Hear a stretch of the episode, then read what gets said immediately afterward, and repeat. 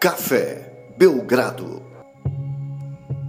Amigo do Café Belgrado, mais um episódio do podcast Café Belgrado, mais um episódio da Belgrade Madness, a competição que agita o país enquanto não volta a NBA. E eu, Guilherme Tadeu, estou aqui com o Lucas Nepomuceno. Lucas, não volta a NBA, mas está voltando, hein? Tudo bem? Olá, Guilherme. Olá, amigos e amigas do Café Belgrado. Tivemos a concorrência do Roupa Suja se lava na máquina e agora o Cariocoronga está querendo competir, Guilherme, aí pelo posto do maior campeonato em funcionamento no país. Porém, temos aí a boa notícia que amanhã, quarta-feira, acaba o Campeonato Carioca de uma vez por todas. Né? Então ficaremos, voltaremos aí a brilhar enquanto o Paulistão não vem, né? Então teremos aí mais algumas semanas de alguns dias de reinado. É, por falar em reinado, cafébelgrado.com.br, uma série excelente, exclusiva para assinantes do Café Belgrado, chamada Reinado.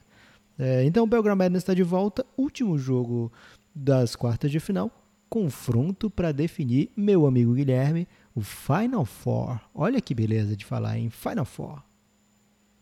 É bom falar Final Four, porque nós estamos copiando esse modelo do Final Four aqui para o Belgrado né, Lucas? Não é playoff de NBA, é tudo jogo único. Então, é Final Four sim, Lucas. Pode usar Final Four. E hoje, vamos colocar... O Fábio comeu farofa. Não, o Fábio fez farofa. Eu não esqueci como é que se fala. Mas se você fizer isso é, com a boca cheia de farofa, você cospe tudo na cara dos seus amigos. É engraçado. Estamos procurando a graça, enquanto isso, Final Four, quem vencer aqui está entre as quatro melhores equipes da Pilgrim Madness. E é isso mesmo, gente. Reta final desta grande competição que foi construída, planejada para terminar junto com o hiato, né? Então, como a NBA vai voltar no final desse mês, o Belgrade Madness deve durar enquanto não tiver NBA. Então a nossa meta é terminar antes do início da NBA e com este jogo de hoje, vão faltar apenas três embates. Isso mesmo. Duas semifinais e a grande decisão. Sabe por quê, Lucas? Porque aqui nós somos contra a decisão de terceiro, não é isso? É, Guilherme, decisão de terceiro é decidir o quê? Quem, quem perdeu melhor? Não tem. É, o Adam Silva mandou um e-mail pra gente agradecendo a gente ter segurado as pontas enquanto a NBA estava parada, mas já está na hora de passar o bastão, né, Guilherme? 2006 contra 2015 Quero saber se temos algum patrocinador pré-jogo, Guilherme. Patrocinador pré-jogo é o próprio Pingado, Lucas, o podcast de futebol do Café Belgrado. Você falou aí do Carioca Coronga, falou da volta do Paulista. Nós estamos tratando, o Paulista a gente não falou não, mas a gente tratou, por exemplo, do Fla-Flu, da ida de, ou não, parece que sim, de Jorge Jesus para o Benfica, ah, entre aliás, outros assuntos quando esportivos. foi falado de Jorge Jesus no Benfica, ninguém estava falando isso na grande imprensa, hein? Não, nem o Jorge Jesus sabia que ia para o Benfica e a gente já falou que ele ia, Lucas. Isso aqui é um fato. Isso é insider. Pode voltar lá. Pode voltar lá no primeiro episódio, após o retorno, do, na segunda, segunda semana após o retorno da Liga Nós, a gente analisou o Benfica e falou que o Jorge Jesus ia voltar para lá ainda muito em breve. Isso está se confirmando aí. E, ô Lucas, além disso, a gente falou de muitos outros assuntos. Se você gosta de futebol, dá essa moral pra gente. A gente falou sobretudo de ligas europeias, vai voltar a Champions League nas próximas semanas. E é isso, né? Se você gosta de futebol, se você tem algum amigo que gosta de futebol, indica aí o Belgradão de futebol para ele, que é o Pingado. Lá é o Belgradão de futebol e aqui é o Belgradão mesmo. Então, dá essa moral pra gente, Pingado, já que o Lucas usou aí esse assunto para começar o podcast, uso esse como abertura aqui de um oferecimento do Pingado. Está em todos os agregadores e pode te fazer feliz. É, a nossa cota ainda não é 7,9 milhões, né? O, do patrocínio, então é, deu. Tá um pouco distante. Deu pro pingado bancar essa. Guilherme, 2006 contra 2015, um desses dois times indo pro Final Four é uma autêntica campanha Cinderela, né? Que é como os americanos gostam de falar, quando um time que não era para chegar longe, chega longe, é, porque a Cinderela não era para chegar no baile, né? Foi contra todas as odds quem desse, qual dessas duas classes você acha que tem mais um perfil cinderelesco? Cinderelesco é muito bom, nunca tinha ouvido, vou, vou adotar, porque gosto do esco, né? O esco às vezes dá a impressão de coisa negativa, né? Depende. Grotesco. Negresco. Negresco ah. é bom. Mas aquela lá do Ceará que você me apresentou? Muito escureto, aliás, se você aí produz escureto, o pessoal da Richester estiver procurando um podcast para patrocinar, vem pro Belgradão. Você sabe que a gente tem ouvintes aí de várias camadas sociais, inclusive aí da elite nacional, Lucas. Então você que é muito rico, para de explorar os outros e patrocina aí o Belgradão, porque a gente pode falar bem da Richester. Se ele parar de, de explorar os outros, ele não vai ter como patrocinar, Guilherme. Mas aí a sociedade fica melhor, Lucas.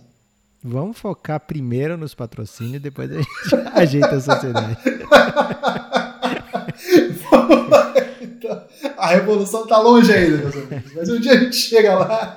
2006, para mim, tem mais cara de azarão, Lucas, porque é um draft que os principais jogadores já tiveram carreira muito curta na NBA. Claro que o, o Lamarcus Aldridge, com 14 anos na liga, é exceção mas, por exemplo, o Brandon Roy, né, que para mim é o melhor jogador da classe, hum, não está mais disponível. O Rajon Rondo teve um período muito bom, mas também não é mais, não joga mais no seu mesmo nível. A primeira escolha não é um grande jogador, né? O André Baiano é um bom jogador, mas não, não foi um grande jogador. Então eu acho que seria mais surpreendente ver essa classe do que 2015, que apesar de ser muito jovem, né, a, a ser composta por atletas muito, muito novinhos ainda, tem vários aqui que é de inegável talento, né? Carl Anthony Towns, Porzingis, Devin Booker e grande elenco. Eu gosto de falar e grande elenco, Lucas, que é para poupar tempo e dessa vez eu tô poupando tempo. Ok. É, então, análise aí do nosso grande Guilherme. Por outro lado, 2006 chegou até aqui mostrando que os caras que eles têm são cascudos, né? Tem Kyle... Tem isso que é necessário? É, tem Kyle Lowry, tem Paul Millsap, tem jogadores que sabem por que chegaram lá, né? Enquanto 2015 é, relutamos em até em, em 2015 passar de fase, porque seus principais nomes ainda precisam mostrar que entregam, né? Devin Booker não jogou playoff, Carl Anthony Towns não jogou, é, quer dizer, jogou playoff, mas é, não saiu do canto, né? É, e, no, e é muito, várias temporadas, um playoff e, e não sabemos quando é que volta, né? É, o D-Low também, uma carreira bem esquisita até agora, né? Uma carreira boa, mas vários times já o deixaram para trás.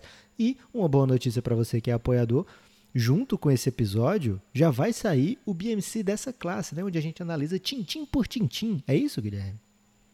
Tintim por tintim, já está disponível lá para apoiadores a classe de 2015. Então, quem não viu ainda, ouça e quem não é apoiador ainda, apoie cafébelgrado.com.br. Só R$ reais por mês você tem acesso a uma gama de conteúdos que é infindável. Não é infindável porque tem fim, mas são mais de 20 horas de podcast para você encontrar esse fim. E até você encontrar esse fim, você vai ter mais horas porque a gente não para de gravar, não. Guilherme, eu acho que é infindável sim, porque eu confio na minha esposa e ela pergunta, vai gravar hoje? Eu digo, vou. E ela fala, não tem fim esses podcasts, então...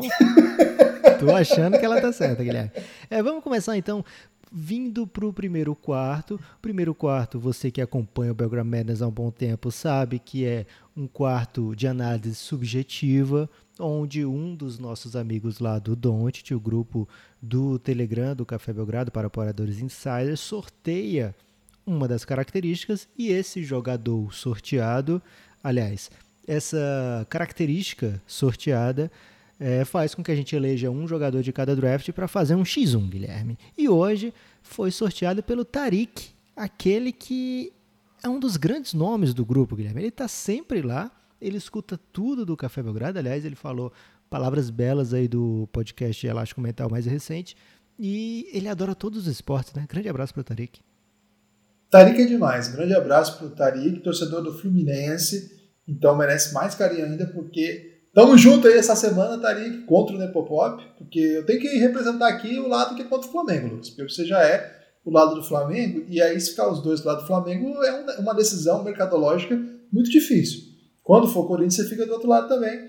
É, confesso que não é muito difícil tomar essa posição que tem tomado, não. Então, Tarik, forte abraço, tamo junto. Ele sorteou, Guilherme, melhor organizador. E aí, o que é melhor organizador?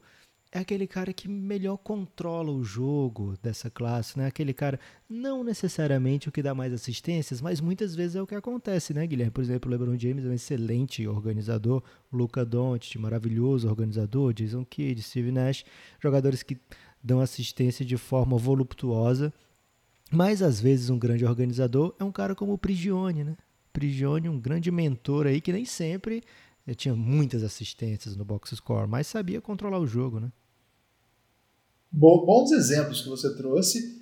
Outros nomes que me vêm à mente, assim, que não são tão badalados, mas certamente entram nessa lista. Rick Rubio, né?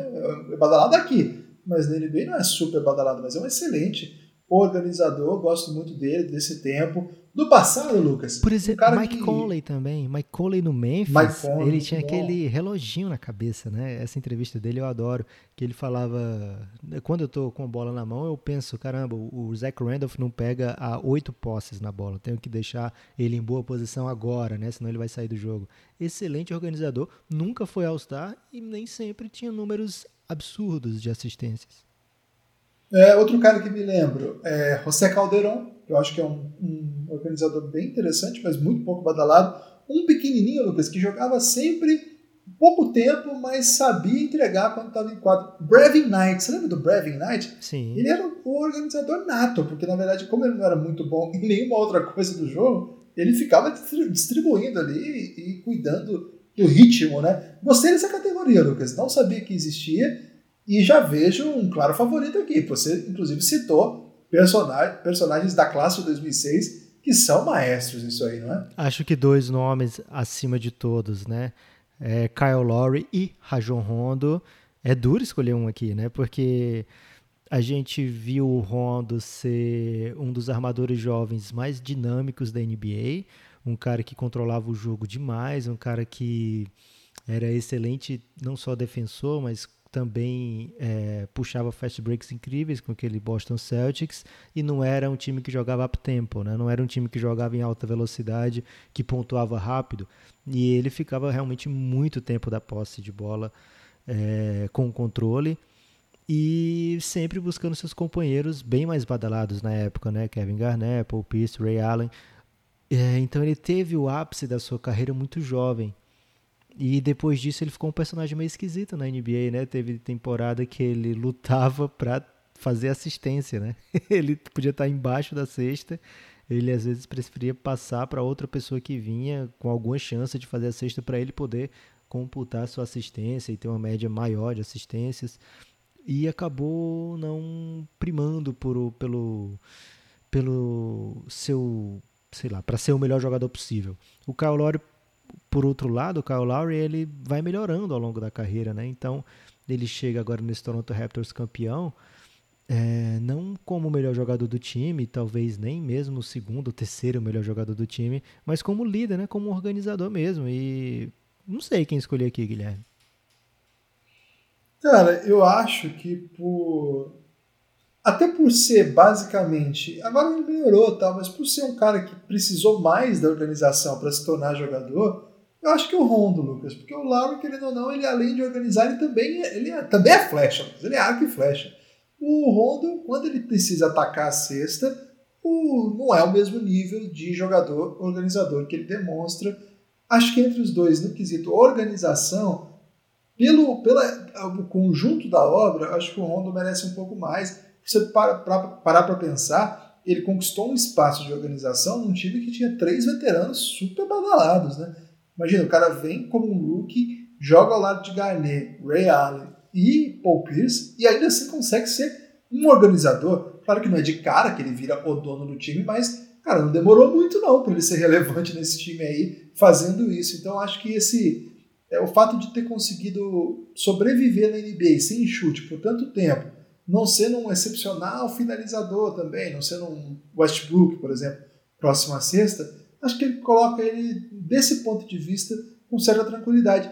Ouso dizer, Lucas, que os dois vencem qualquer um que vier do, do lado de lá. E tô para dizer, vou dizer já, não tô para dizer não, direi agora. Sérgio Rodrigues também seria, se continuasse na NBA, um maestro, um monstro. Pena que jogou tão pouquinho, tão pouquinho na NBA, pouco tempo, é, poucos minutos, mas mesmo assim, cara, ele tem dessa classe a quarta melhor média de assistências, 3.4 pontos por jogo, mesmo jogando só 15 minutos por jogo.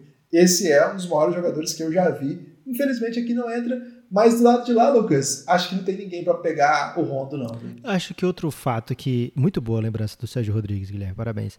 É, mas outro fato que faz o Rondo encaixar muito bem como organizador é o fato daquele Pelicans ter rendido com ele, né? Ele chega, é, o Pelicans muito esquisito e ele não, não, fez assim grandes números maravilhosos, mas ele caiu como uma luva, né? Ele encaixou o suficiente para aquele Pelicans se tornar um time perigoso, né? É, e foi semifinal de conferência. Sim, a única vez que o Anthony Davis passa, né? O único a única vitória de playoff do Anthony Davis no, durante o período no Pelicans. Então, Rondo está eleito. Do outro lado, como você já antecipou, Guilherme, não temos grandes nomes, é curioso.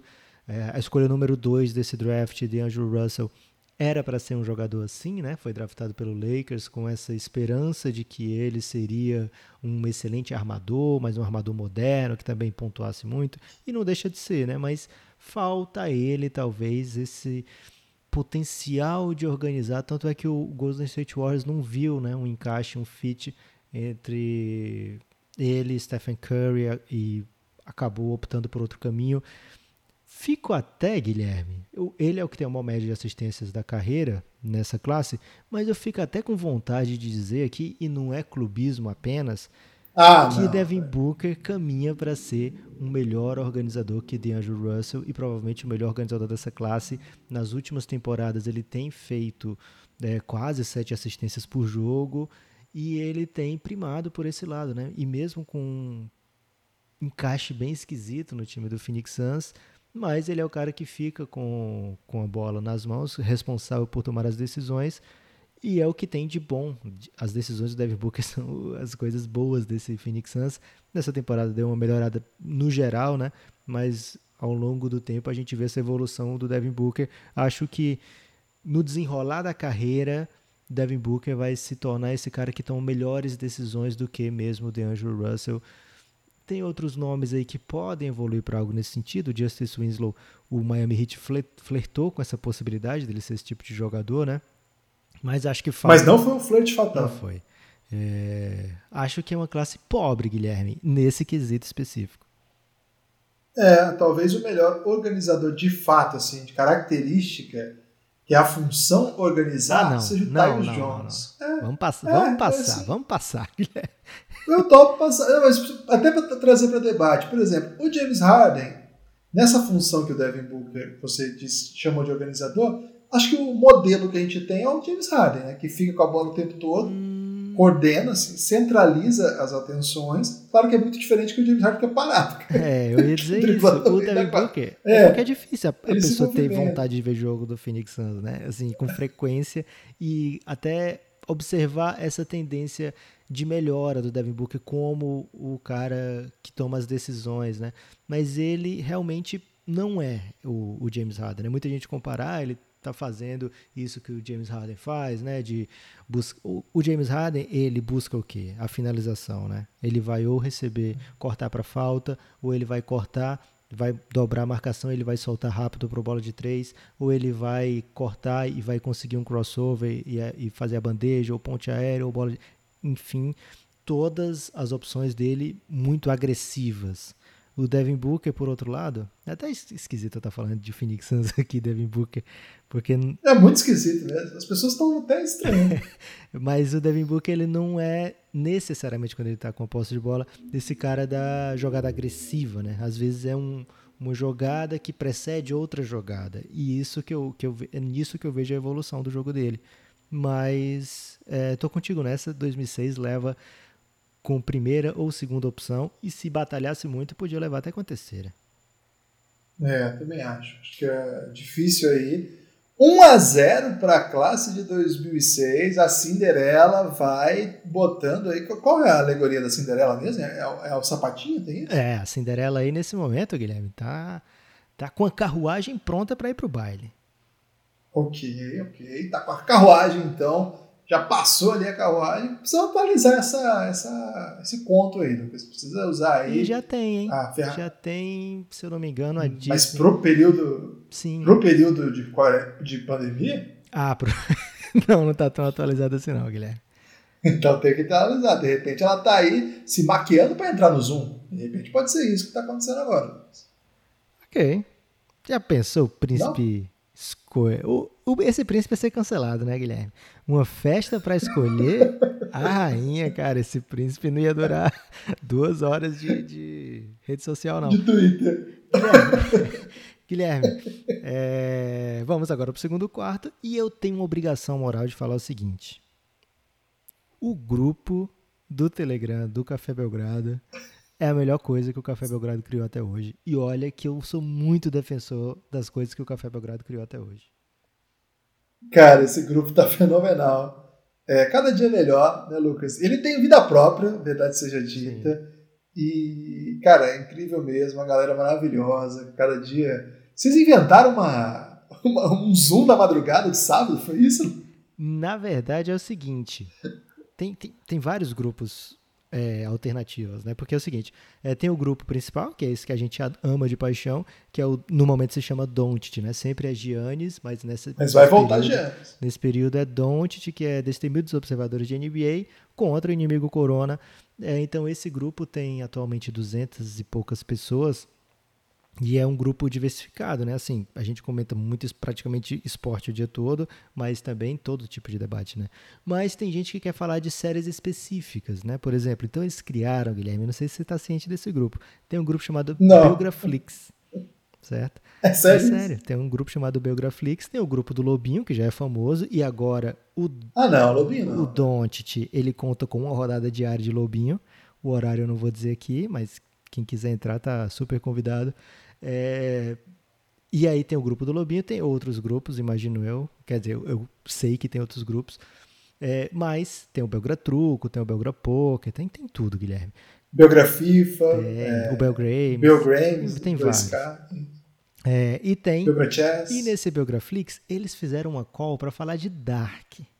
Eles foram analisar o, o, Dark em equipe, lá em grupo, e aí, em certo momento. Eu não tenho nada a ver com isso, Lucas, porque as pessoas podem estar esperando entrar lá e ver você comentando o DAC. Explica aí que são, são os próprios ouvintes que armam esse caso. Isso, mas o que aconteceu? É, tava demorando para começar a call do Dark. E aí tava rolando ao mesmo tempo o jogo do Lobinho e, e me chamaram para call, eu entrei, mas eu falei, eu vou entrar já já, porque eu tava é, em jantar de família e tal. E eu falei, eu não posso entrar porque vocês vão falar de Dark eu não assisti ainda a terceira temporada.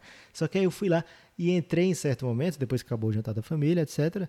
E entrei e tava nessa hora, já tava no Dark, né? Então me expulsaram ah. sumariamente. É, foi a Vitória. Pra não dar spoiler? É, a Vitória me expulsou. Abraço pra Vitória. É, e aí, mais tarde, rolou, ainda estava rolando essa call, mas para falar de outros assuntos. Eu tinha comentado o Dark e agora estava só fazendo o jogo do Lobinho e falaram, chama o Guilherme, né? E aí eu mandei, mas o Guilherme já estava dormindo há muito tempo. E pode ou não pode? Você foi traíra. Pode ou não você pode? Você foi traíra que você falou assim, tá rolando uma live do Bruno Batista. isso não é trairagem, isso foi a instrução que eu recebi para te convencer. E essa mesma pessoa Caramba. que passou essa instrução, ela pode ou não ter ligado para o Veloso durante a madrugada e causado problemas no relacionamento dele.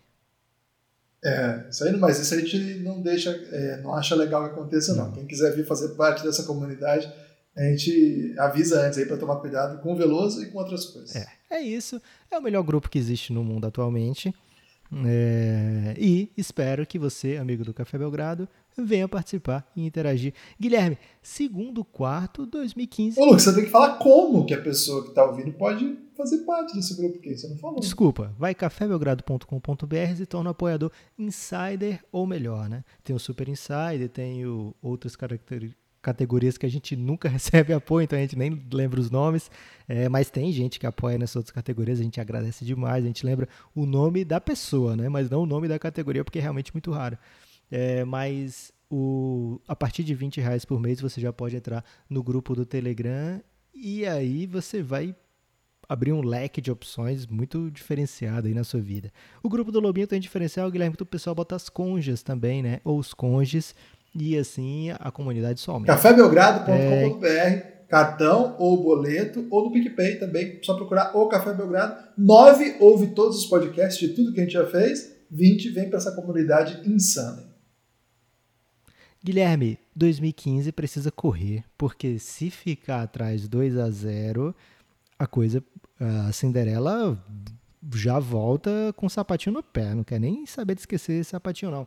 É, e aí, o que é que vem no segundo quarto? Você já decorou o que é que vem no segundo, o segundo quarto, Lucas? Dessa fase? Então, o segundo quarto é sempre um critério objetivo. Na primeira rodada, nós falamos de números de participação em All-Star Game nas classes, né? É, jogadores com, com maior número de All-Star Game. É, quase isso, agora já foi, posso errar. Dessa vez, nós juntamos as três melhores pontuações de temporada dos principais cestinhas da classe, somamos e botamos para jogo uma contra a outra, é isso? É isso, Guilherme. Ah, é, os jogadores com melhores pontuações médias da classe, a gente separa os três melhores e vê as três melhores temporadas dele, faz uma média daquilo ali. Não é uma média com jogos e tal, é a média bruta da como se tivesse jogado os 82 na temporada. Quem entende matemática entendeu o que eu disse e aceitou. Quem não entende também não faz diferença nenhuma. O que importa é que 2006 traz para jogo Lamarcus Aldridge, Brandon Roy e Rudy Gay. São pontuadores que nem sempre foram os franchise players dos seus times. O Brandon Roy não foi porque teve contusões, né? Mas é, são caras que você tem certeza que 20 pontos por jogo não é nada absurdo para eles. Agora qual é o drama, né, Guilherme? A gente tem visto aqui time perder com mais de 70 pontos por jogo, né, do trio, o que exige que você faça mais do que 20 pontos por jogo, né? Porque se você tiver três caras de 20 pontos por jogo, a média vai ser 20, vai ser 60, Guilherme. OK. OK. Não é uma média boa 60 não. Não é uma média é ótima, né? Mas para esse embate específico é difícil você ganhar com isso aí. 2015, Guilherme, por outro lado, eles são os mais prejudicados nessa categoria. Por quê? Porque eles só têm cinco temporadas até hoje e tem um drama adicional. A gente não tem contado a última temporada. Por quê? Porque tem que ser temporada inteira, né? E essa não terminou ainda, não dá para dizer qual é a média dessas pessoas. Porém, em 2015 entrou com um, um recurso para que o Kristaps Porzingis pudesse utilizar as médias dessa temporada. E aí a comissão avaliou que é justo, por quê? Porque além de do Porzingis só ter cinco temporadas na vida, um ele não jogou, então ele teria apenas quatro para jogo, né? E aí, para não ser obrigado a utilizar uma temporada de rookie, que não é a ideia aqui, é você saber é, o volume de pontuação desse rapaz, o comitê aceitou que o Porzingis incorporasse as médias dessa temporada. O que, que você achou da decisão do comitê? O comitê é polêmico, né, Lucas? O comitê toma esse tipo de decisão aí na calada da noite, e na calada da noite eu me dando. Ok. 2006, então tem Brandon Roy, Lamarcus Aldridge e Rudy Gay. 2015 tem Carl Anthony Towns, Devin Booker e Kristaps Porzingis. Seu feeling, Guilherme, vai para quem? Cara, é... Devin Booker, Towns e Porzingis, é isso? Isso. Vai para os meninos, tô achando, hein? E foi com sobras, mesmo que Porzingis tivesse que usar a temporada de rookie com menos de 15 pontos por jogo, ainda assim venceria com sobras a, a, equipe de 2015. Não teve uma excelente pontuação comparado com os outros que a gente já viu aqui, 68.13. Mas 2006, mesmo com Guilherme, já décima, décima quinta temporada desses caras, não conseguiram juntar aí nove temporadas incríveis, né? Do quesito pontuação, é, eles saíram com a média de 64.7, Lamarco sendo o mais é, pontuador aí, 23.23, e o Rudy Gay um pouco mais humilde, 20.4 de média. Não foi um super embate não, Guilherme, aqui. Mas 2015 conseguiu empatar o jogo. O jogo de Cinderela, Lucas, quem está acostumado a acompanhar campeonato de mata-mata, quando o, a Cinderela precisa vencer, ela tem que vencer no, meio que do jeito que dá, né? Então aqui 2006 não tinha jeito mesmo. A Cinderela, Lucas, ela costuma ganhar em situações de oportunidade. Quando é critério objetivo, eu já sou um especialista em biogramétricas, né? Já são muitas rodadas já fazendo essa análise aqui. Então, quando você é o azarão, os critérios objetivos são sempre muito difíceis. É melhor concentrar no, vamos dizer assim, na magia do sorteio, né, Lucas? Que é a parte lúdica aqui do Biogramétricas. É verdade. E muitas vezes em campeonatos até de futebol, você vê um time que está surpreendendo E aí ele pega outro time que teoricamente era ruim. Esse time que teoricamente era ruim, quer dizer, esse time que é ruim mesmo, enfrenta esse que teoricamente era ruim, pensando, cara, esse cara é tão ruim quanto eu. E aí esse time que é ruim vence o teoricamente ruim. Não sei se você já parou para perceber isso. Eu me lembro do Corinthians que ganhou o Brasileirão, Lucas, naquele ano que todo mundo achava que era um time muito ruim, e era mesmo. E ele ganhou o primeiro turno todo sem perder nenhum jogo. E aí os times repararam que ele era muito ruim, Lucas. E começou o retorno, ele começou a perder todos os jogos. Quase que a gente perde aquele campeonato. Então eu gostei muito desse exemplo. É, no caso, os dois times aí estão estão decidindo quem é a Cinderela, né? 2015 entra como favorito, Guilherme, mas deixa eu te dizer, quer dizer, como favorito não, como melhor ranqueado pelos nossos ouvintes, mas deixa eu te trazer aqui uma informação que talvez você não tenha. Tá preparado para a informação que talvez você não tenha? Envolve, por acaso, um jogador que é indiano? Não. Ok. Vai ter que ouvir o episódio fechado para saber do que eu tô falando. 2006 é o décimo colocado. Isso já faz parte do show do intervalo, hein? Tá um a um. Daqui a pouco, análise do China e tudo mais. Aqui é só aquele bate-bola antes de ir para o intervalo. 2006, décimo colocado no ranking dos nossos amigos ouvintes que voltaram e preencheram lá nosso bracket. E 2015, sexto colocado aí com a preferência para passar dessa fase, mas não é time de Final Four, né? Não é time, não tá entre os quatro, não é, é assim. A chave fez com que ele ficasse ali em sexto, né? Mas de preferência do povo, não é para ele fazer Final Four, Guilherme. Ok, vamos pro intervalo? Intervalo, Guilherme. É hora agora de você falar o que você quiser sobre um assunto que você achar mais digno. Muita dignidade. Lucas, o nome do que eu vou falar agora é Dignidade o podcast cultura da família Café Belgrado. Lucas, tem coisa mais digna do que o que nós estamos fazendo lá no Elástico Mental? E aqui fica o alto elogio, que é muito sincero. Não tem muita dignidade o Elástico Mental, não? Guilherme, eu diria assim, Elástico Mental, dignidade é teu nome. É isso, cara. Porque assim, a gente está trazendo aí debates, e está usando o gerúndio ainda para trazer esses debates, está trazendo debates muito interessantes. Essa semana trouxemos a Lia De Paula, que não é minha parente, né? embora tenha meu sobrenome aí, Bia De Paula é uma fotógrafa do Ceará, né, de Fortaleza, que trabalhou muito tempo em Brasília, contou suas histórias nos bastidores da política, outros tipos de cobertura que ela já fez. Falou muito sobre fotografia, ensinou muito pra gente sobre vários aspectos, inclusive como fotografar escondendo a careca, o que deixou a Nepopop muito feliz aí, é um dos pontos altos do episódio.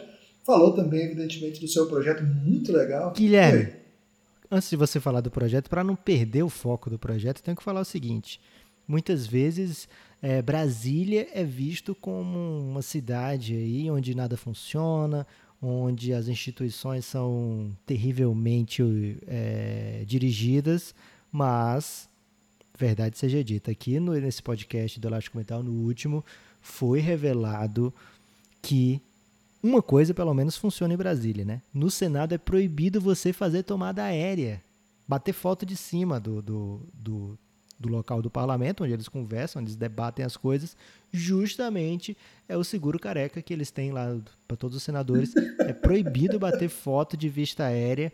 É, então isso aí funciona em Brasília. A gente tem que fazer esse destaque aqui e dar acesso ao que é de E é a segunda vez que aparece elogiosamente durante a Belgram Brasília o outro foi por ter sido palco de uma banda que criou a música Natasha, né, Lucas? Então, muito, muita gente mandou mensagem sobre a canção Natasha. Um abraço a todos. Mas voltando à Lia, a Lia tem um projeto muito legal sobre o que ela chama de mãe solo, né? Que não é ela que chama, muita gente chama, que são as mães que criam sozinhos os seus filhos. Ela tem um projeto muito bonito sobre isso, de fotografias, tem vídeos no YouTube também. Ela veio contar pra gente essa história. É uma sequência de podcast que a gente tem feito lá no Elástico já teve Bárbara Tinoco, uma grande cantora portuguesa, recentemente, jovem, muito brilhante. Teve também, muito recente, Marília Librandi, professora brasileira de literatura na Universidade de Princeton, entre outros assuntos incríveis. Semana que vem tem um podcast incrível com um grande camarada nosso, que é um fenômeno aí em várias áreas de atuação, um dos fundadores aí do rap nacional. Então fiquem atentos aí, o Elástico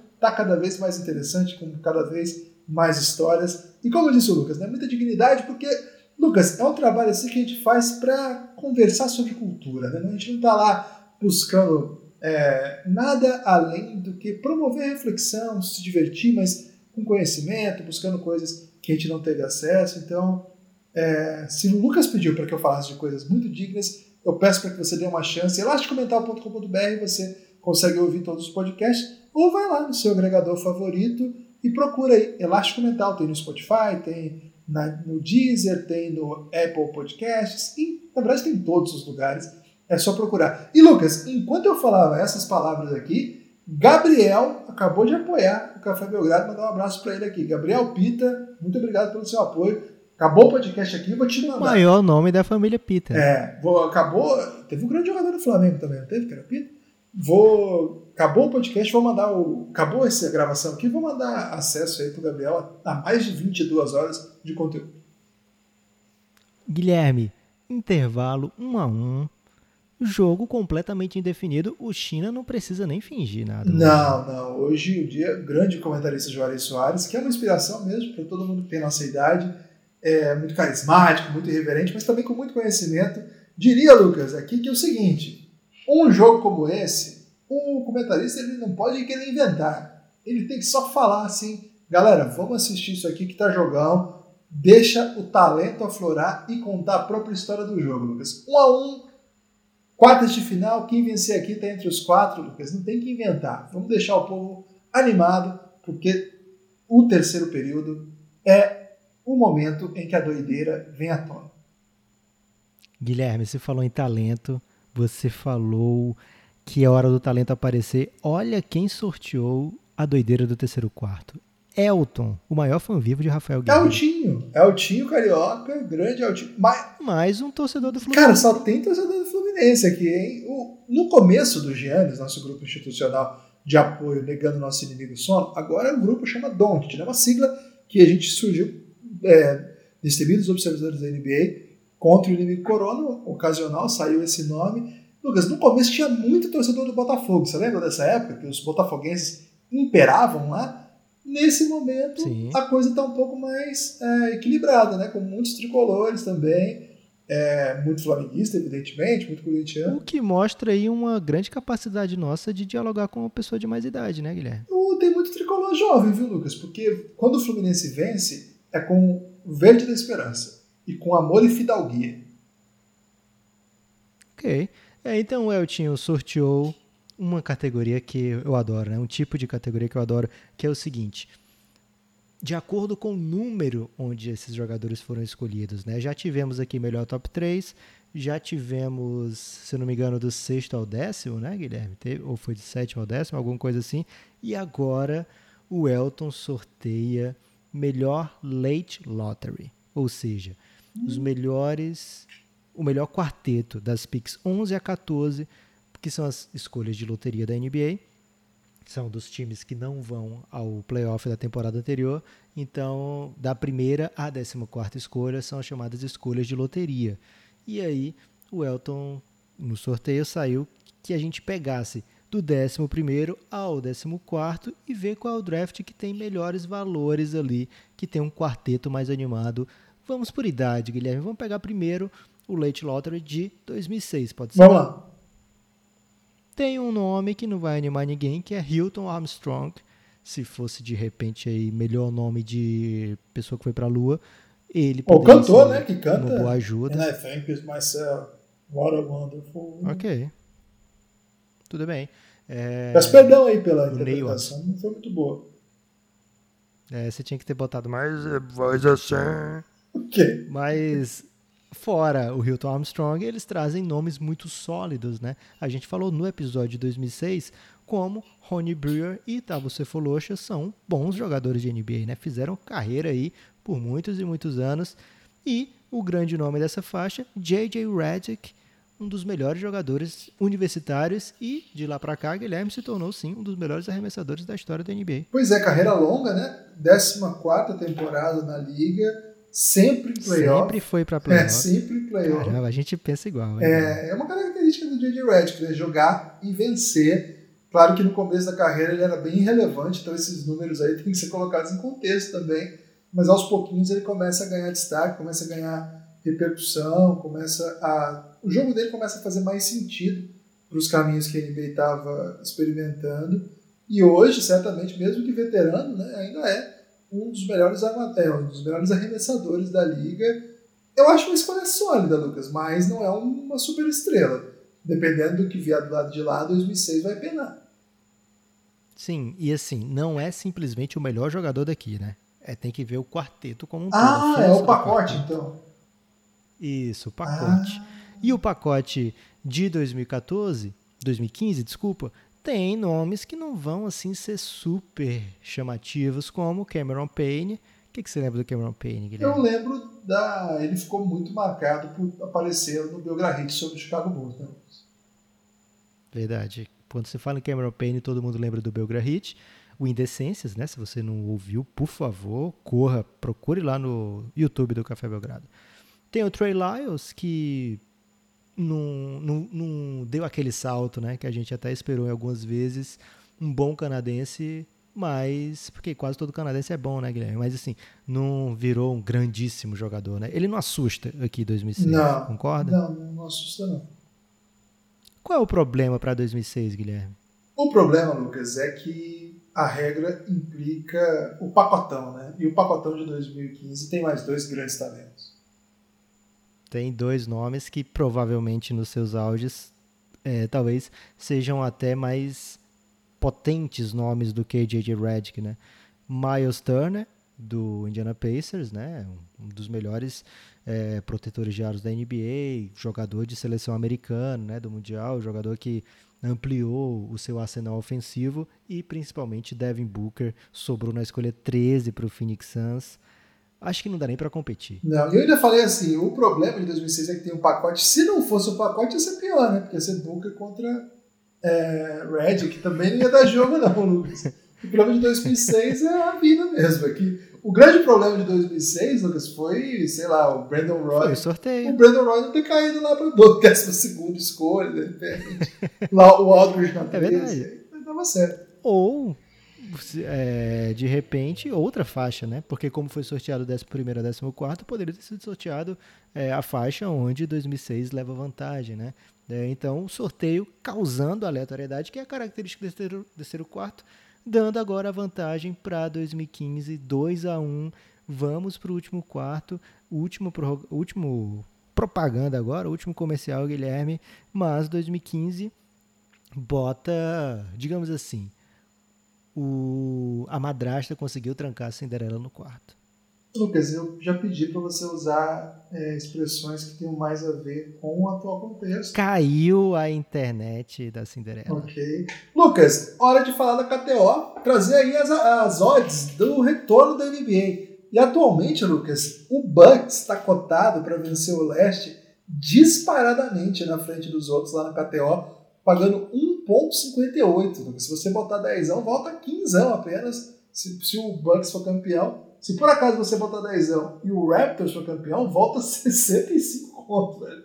Então, você vê aí a discrepância da galera do, das odds. Se ele ganhar o leste? O leste. O vencedor da Conferência Leste é Bucks pagando 1,58, Raptors 6,5, Celtics 7,5, Sixers 8,5. E daí em diante, Heat com 10 para 1, Pacers com 29 para 1. Se o, se o Pacers ganhar essa conferência, ficou grande doideira.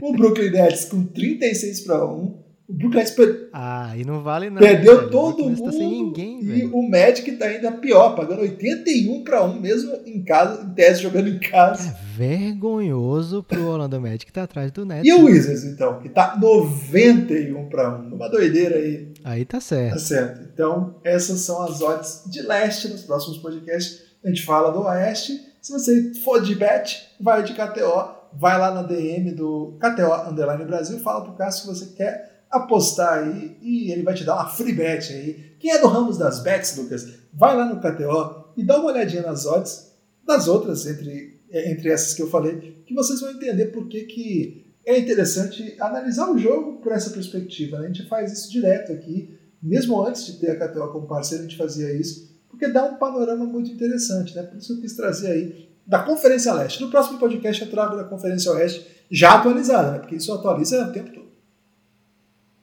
Guilherme, último quarto é a hora dos técnicos colocarem o que tem de melhor.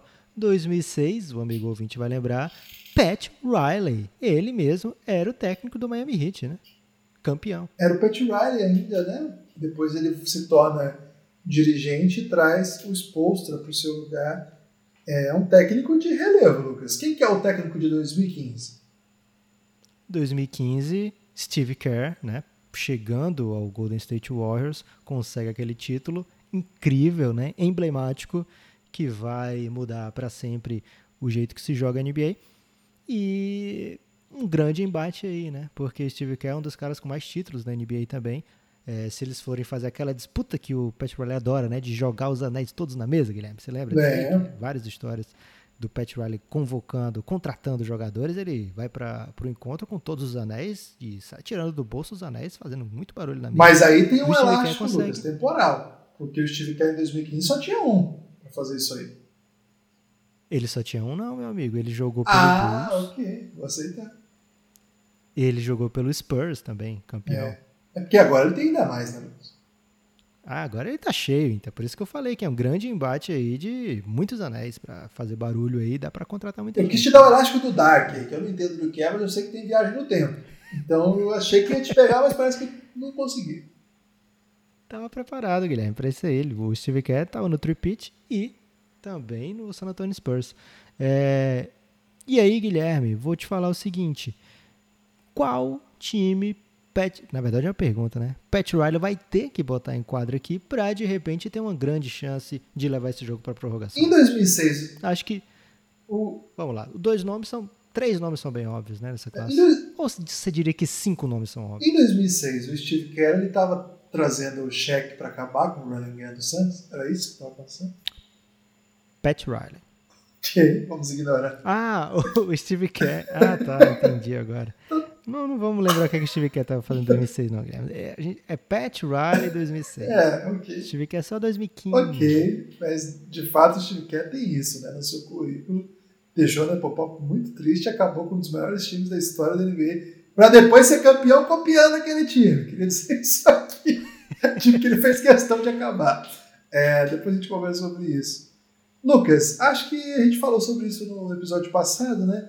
Aldridge, Brandon Roy, é, Rondo, Lowry, a gente coloca como dá pra jogar juntos. A outra peça, a gente foi de Gay, não foi?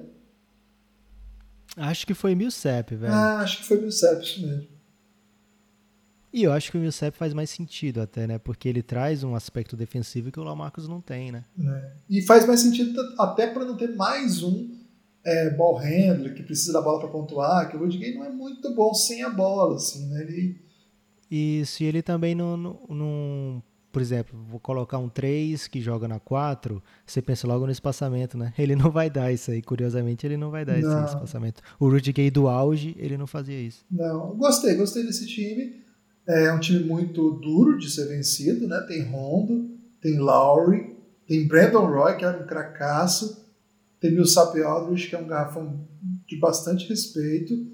A, a- galera de 2015 vai penar pra ganhar desse time aí, Lucas. Não tô confiante não, viu? Então, Guilherme, mais uma vez a força desse time de 2006, né? Você vê esses nomes, não tem nenhum jogador que você tem certeza que vai ser Hall da Fama aqui, né? Tem jogadores que são candidatos, mas nenhum que é certeza. E aí, você pensa, cara, não é tão forte assim, mas quando você analisa esse time pensando no auge desses jogadores, que é o exercício do Belgram Madness, esse time fica incrível, cara. Fica muito, muito bom mesmo. É, E é um exercício difícil para 2015, porque a gente está pensando no auge desses jogadores, a gente já conhece como eles são bons, né? Não à toa são jogadores escolhidos aqui para representar a classe, mas a gente teria que saber qual é o auge deles, né? E qual vai ser o auge do Devin Booker? Qual vai ser o auge do Carl Anthony Towns? É, hoje a gente pode achar que o auge deles é tal, mas, por exemplo, há três anos atrás, dois anos atrás, se imaginava que o auge do Carl Anthony Towns era algo assim de candidato a MVP, né? Porzingis Por também. muitos anos candidato a MVP. Porzingis, mesma coisa. E hoje talvez o Devin Booker seja o grande nome assim da classe que você olha e pensa, eu acho que esse cara aqui vai ser o melhor da classe, né? O Towns já perdeu um pouco desse hype, deu uma recuperada boa na última temporada, É, mas aquela passagem do Jimmy Butler causou alguns estragos, né, para a imagem do Carl Anthony Towns. Não que o jogo dele tenha mudado tanto assim.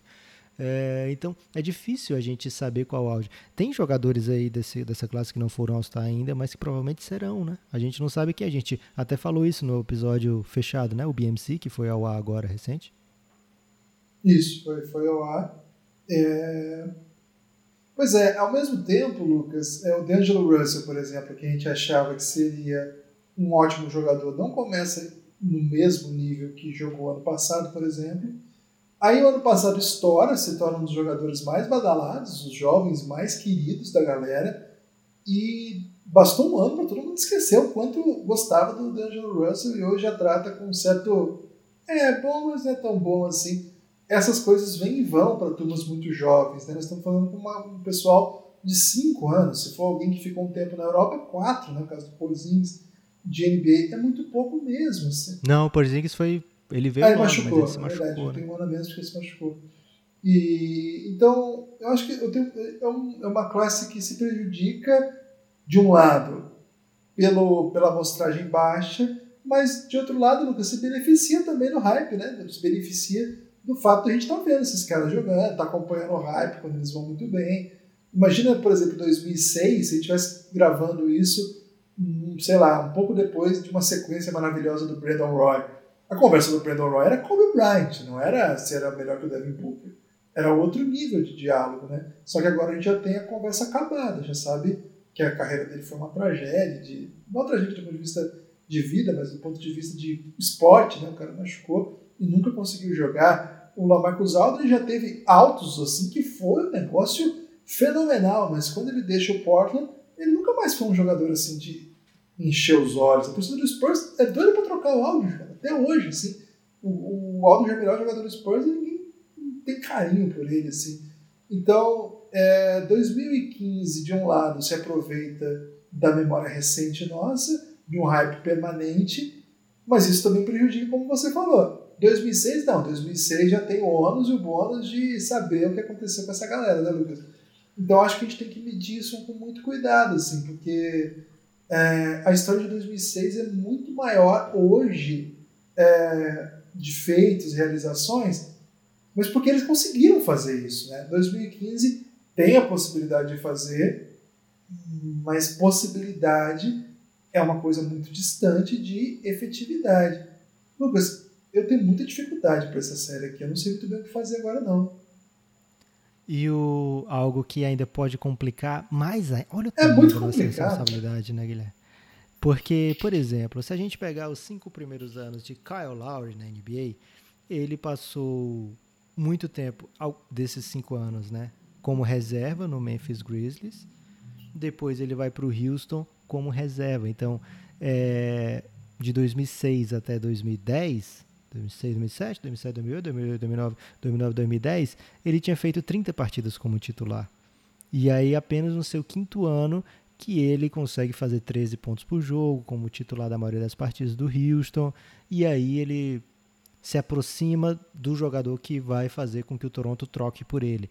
Então, nesses cinco primeiros anos, o Lowry não faria parte do quinteto ideal do, do time de 2006, né? Então, esse é mais um fator que complica para 2015, que a gente está pegando esses jogadores sem saber se de fato eles são os cinco melhores da classe, né? A gente está pegando jogadores que a gente acha hoje que serão os cinco melhores da classe pelos que, pelos que, pelas coisas que eles fizeram até hoje.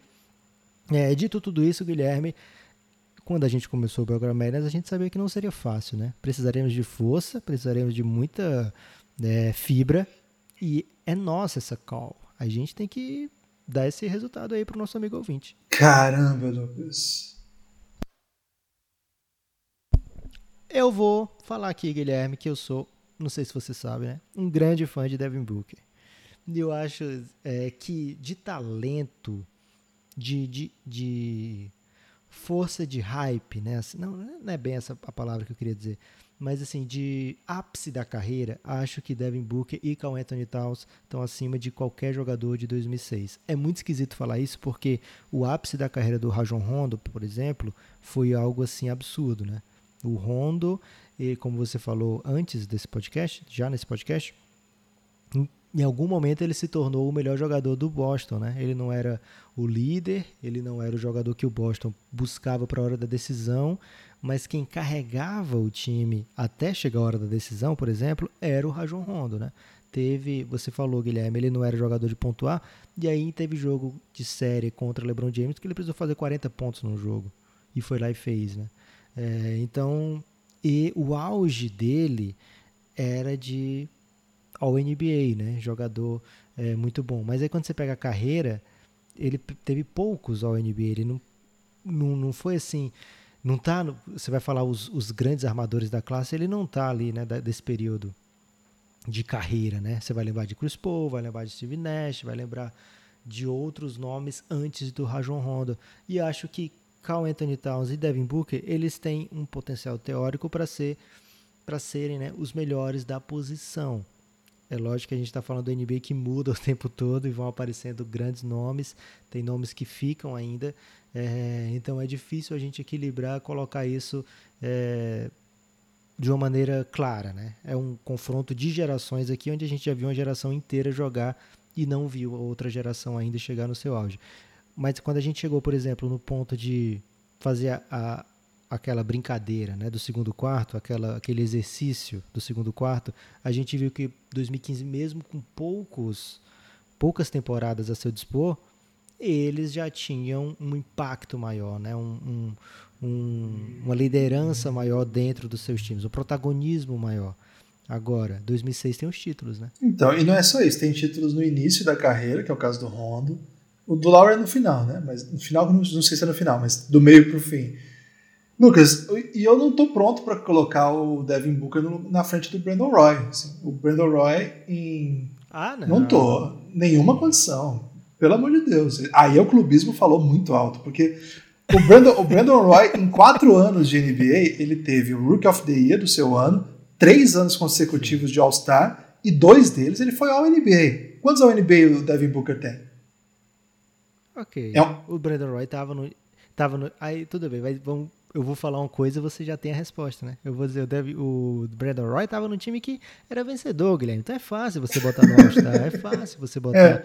no, no All-NBA Team, né? Mas a sua resposta é, então, é por isso, né? É, eu acho que o Devin Booker pode ter uma carreira melhor, mas assim, o tempo que o Devin Booker jogou na NBA e nesse mesmo tempo o Brandon Roy foi muito mais impressionante. Acho que tem que colocar os números em contexto, né? O volume agora. Quantas vezes Brandon Roy fez 70 pontos? Então, isso quer dizer, o volume de, de pontos é, de hoje se joga um outro jogo. É muito mais rápido, por isso que as estatísticas são tão gritantes em favor, por exemplo, quando você faz a média desse, desse, dessa classe contra uma média que jogava em 2006, né? 2006 era outro basquete. É, e, cara, fazer 70 pontos num jogo de temporada regular certamente não é tão interessante quanto ser ah, não. Ah, não. Pera Três vezes All-Star, por exemplo. Duas vezes ao NBA. Okay.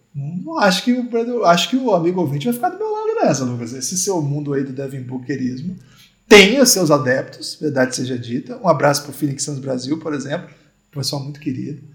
Mas é um mundo meio paralelo, Lucas. Principalmente que você já até se defendeu desse mundo paralelo, que é um jogo que você só você vê mesmo, né? Os jogos são muito tarde meia-noite, uma da manhã, o Suns nunca tá jogando bem, geralmente tá perdendo por 10, 15 pontos. E de fato, o Devin Booker tá fazendo coisas muito belas. Vamos montar o quinteto de 2015? Vamos lá. A gente não tem esse quinteto montado ainda, né? É, D'Angelo Russell, imagino que não tem outra opção. Devin Booker. E aí o garrafão, acho que é o grande ponto, né? É, tem três nomes muito fortes, né? Miles Turner e Towns, ou Miles Turner e Kristaps Porzingis ou Porzingis e Carl Anthony Towns. Qual desses, dessas duplas te agrada mais? Eu gosto, num auge eu gosto das três, mas se eu tô num jogo para fechar em 2020, eu boto o Montrezl Harrell. Porque o maluco é bravo, velho. Mas desse... Mas não é 2020, né? O... Não, não é. É, pro... é... é de auge. É processo, né? Projeção. Então, então... Eu vou de, de Porzingis. Mesmo não está jogando num ano muito bom. Não sei se isso vai ser uma lógica ou é uma recuperação de que nos próximos anos ele vai jogar bem. Mas eu achei ele mais interessante, né? O Miles Turner é bom jogador, mas em alguma dimensão é, multi, é, é unidimensional. Assim. O que ele tem de melhor é de um lado da quadra. Do outro lado ele vai bem. mas acho que o Porzingis pode ser muito mais impactante. E Porzingis é um garrafão grande, hein, velho? E quando você bota auge, né? Assim, você pensa no auge, é uma projeção muito grande, né?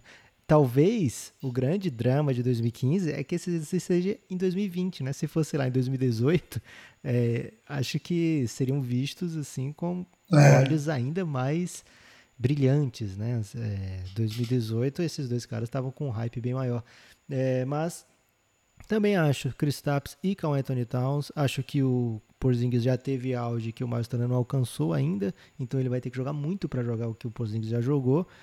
Então acho mais seguro 2015 aqui de Kristaps, Porzingis e Carl Anthony Towns. Acho que dá para jogar teoricamente e fica faltando ali o 3, né? Eu acho que três nomes são mais óbvios: Josh Richardson, Kelly Oubre ou Justice Winslow.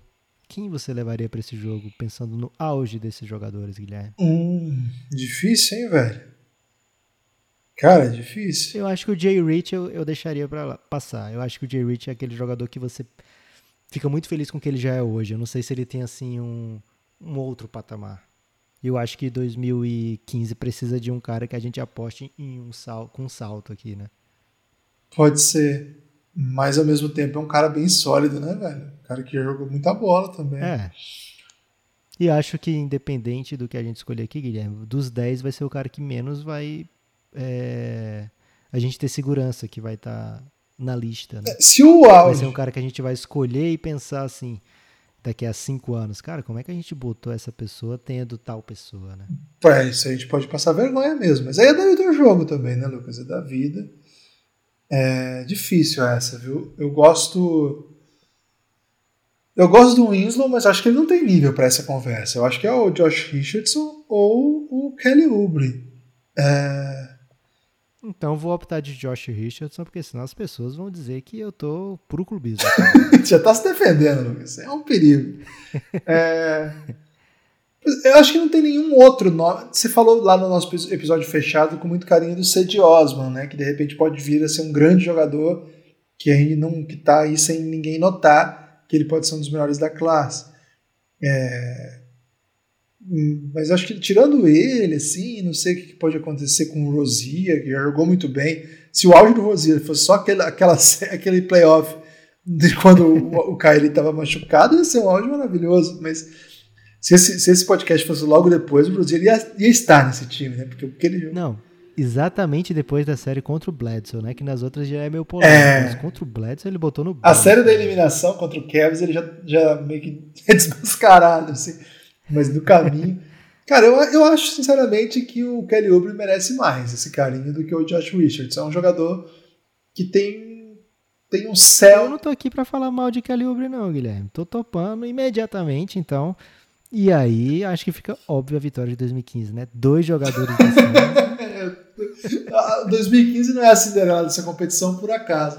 O que eu acho, Lucas, é que assim, o time de 2006 ele é muito duro de ser batido, né? Muito duro, é, porque tem muito cara que, que ganha jogo, que, que pega a bola e dá um jeito de ganhar, coisa que 2015 de fato não tem. Não tem. Essa turma de 2015 não tem vitória na carreira.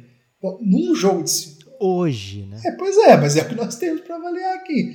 É... Mas aqui é, o nosso, é a nossa obrigação projetar, Guilherme. A gente aqui não pode se furtar de projetar. É, mas a minha projeção é baseada no que eu vi, não no que eu quero ver, entendeu? Ok. E eu não consigo ver vitória nesse time, né? Nenhum desses caras tem história do playoff. Acho que o único que tem passagem pro playoff é o. Ah, o Tal jogou playoff, né?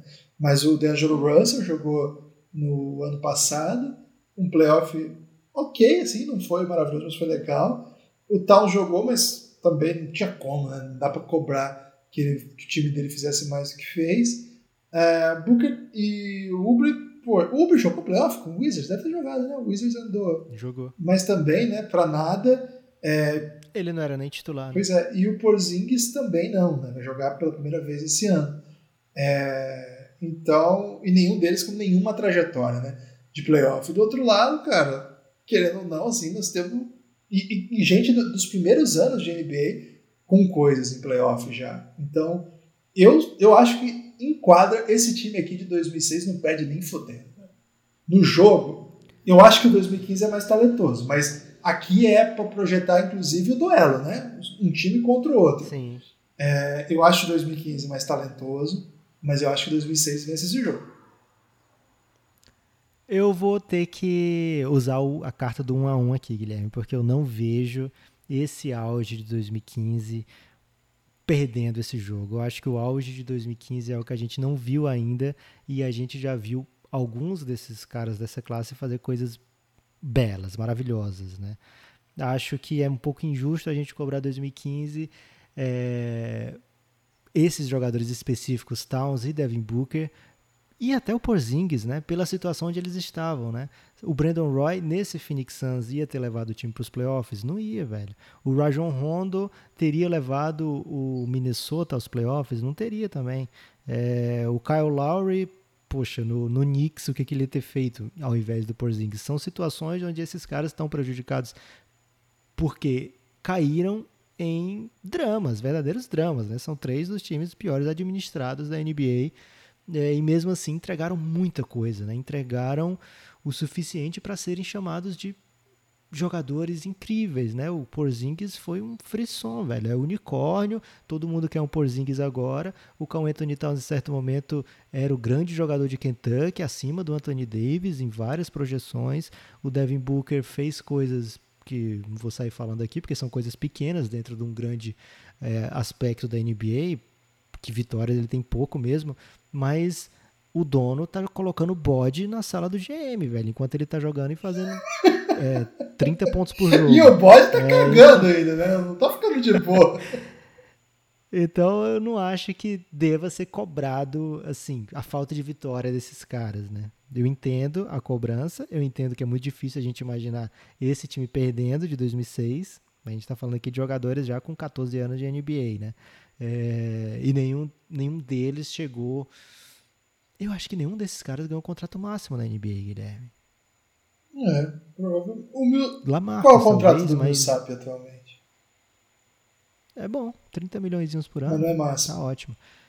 Não. É, então eu acho que 2015 tem um, um, auge que a gente tem que, que ver aqui. E o que é legal, Guilherme, é que isso, esse empate gera um debate dentro do debate, né? Que o critério de desempate específico do quarto quarto é qual desses quintetos era melhor como rookie, e aí dá pra gente ter uma ideia mais objetiva, digamos assim. Né? Ok, vamos lá. Isso que a gente não colocou o PJ Tucker, né? Porque senão seria crueldade aí com a turma de 2015. é, Cal Anthony Towns foi um dos grandes rookies, né? Fala aí, Guilherme, as estatísticas de Cal Anthony Towns como novato. O Cal Anthony Towns novato era uma máquina de fazer pontos, 18 pontos, 10 rebotes, é, duas assistências, 1.7 tocos e comparações com Anthony Davis e vários outros grandes jogadores. Foi barulho também, hein? que a galera achava desse homem era bravo. Acho que é, Brandon Roy, entre todos, e com razão, né? Porque ele é um cara que já chega um pouco mais velho na NBA. É o que tem a melhor temporada de rookie entre todos os participantes aqui dessa, dessa coisa. Mas Lamarcus Aldridge, por exemplo, ele já cai bastante, né? Era um cara de 22 minutos, 9 pontos por jogo. É bom, mas o Kyle Lowry, ele traz menos de 6 pontos por jogo, né? É, talvez nisso nesse, nesse específico embate seja até uma covardia com 2006, porque a gente está escolhendo jogadores que mais recente, né, eles ainda não tiveram tempo de descolar na carreira, né? Talvez se a gente escolhesse os melhores rookies de 2006 fosse outra história, mas aqui é critério da doideira, né? É, então, temos um, um Kyle Lowry ainda pequeno na NBA, temos um Lamarcus médio, um Brandon Roy muito grande. Como é que foi Millsap, Guilherme? Foi meio foi bem pebinha, Lucas. 6,8 pontos por jogo só. Jogava muito pouco também, né? Jogava 18 minutos, mas de todo modo não chamou atenção, não. Guilherme, Josh Richard. Não, foi o Kelly Uber, né? Kelly Uber como novato. É o elo fraco aí desse time de 2015? É, não, e faltou te falar do Rondo, né? O Rondo teve um ano de novato é, bem abaixo também, e no seu segundo ano só que ele teria sido campeão, que ele foi campeão, né? Então, não deu tempo. Mas o ano de novato do Honda foi o suficiente para o Boston dizer: opa, esse cara aqui eu não troco, né? É. Que o Minnesota queria ele na troca do Kevin Garnett. O Honda mostrou. Teve seu valor também, Guilherme. Falei as estatísticas do É, Honda. Quando a gente coloca assim. Seis pontos, quatro assistências, quatro rebotes, perto disso. Assim, 3.8, 3.7. Não foi grande coisa, não. Ah, o- Os números de Kelly 2015 Oubre. são mais impressionantes. Kelly Oubre traz aí um potente três pontos e meio por jogo, né, para jogo para dar uma balanceada aí. D'Lo teve como grande fato do seu ano de rookie ele ter acabado um, um relacionamento, mas em quadra ele entregou, né? 13 pontos por jogo, 3 assistências, 3 e 4 3.4 rebotes. Acho que 2015 e acho até, como eu estava falando, né? É o mais prudente para a gente escolher jogadores que tiveram boa carreira até agora. Então acaba a gente escolher jogadores que vêm bem desde mais ou menos o começo da carreira, né? Porzingis também fez mais de 14 pontos por jogo e foi relevante no seu Knicks, né? Assim, o suficiente para o garotinho lá parar de chorar por ter sido escolhido no, no draft, né? O torcedor do Knicks que chora na escolha do, do Porzingis de tristeza, não era de emoção, não era de tristeza, mas o Porzingis entrega rapidamente também, quase dois tocos por jogo.